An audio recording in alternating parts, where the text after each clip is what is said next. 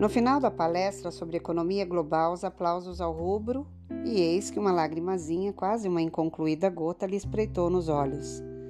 Apressadamente, João Rosa passou a manga do casaco pelo rosto. Regressados à casa e já no leito, a nova namorada lhe lembra o deslize sentimental. As palmas mexeram consigo, meu amor. As palmas? A ovação final.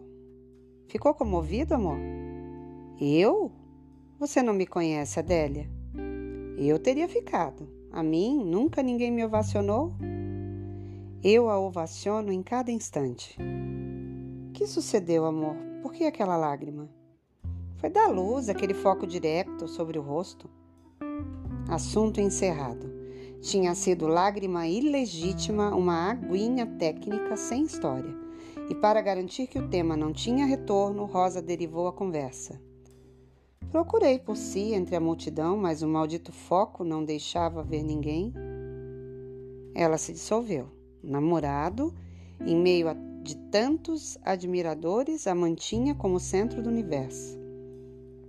Procurou por mim entre a multidão? Claro que sim. Naquele momento eu falava apenas para si. Não havia mais ninguém em toda aquela plateia. Jura? Juro. Ela se chegou, açucarosa, e corpo e alma se encostou nele e murmurou: pois foi pena não poder ver os meus olhos cheios de orgulho por lhe ver ali brilhando no pódio. Ficou vaidosa? Me derreti. Pois eu lhe digo, meu amor, a sala estava toda clarice. Perdão, queria dizer, a sala estava toda claríssima. Um lapso de língua pode converter-se numa língua de lapsos. Naquele caso, foi um buraco negro por onde se precipitaram todas as palavras e todos os silêncios. Ao escutar o nome de Clarice, Adélia ergueu-se da cama, se envolveu no roupão e bateu a porta. Paralisado, João Rosa notou que, em redor, as coisas perdiam o foco. Esfregou os olhos e sentiu os dedos umedecerem.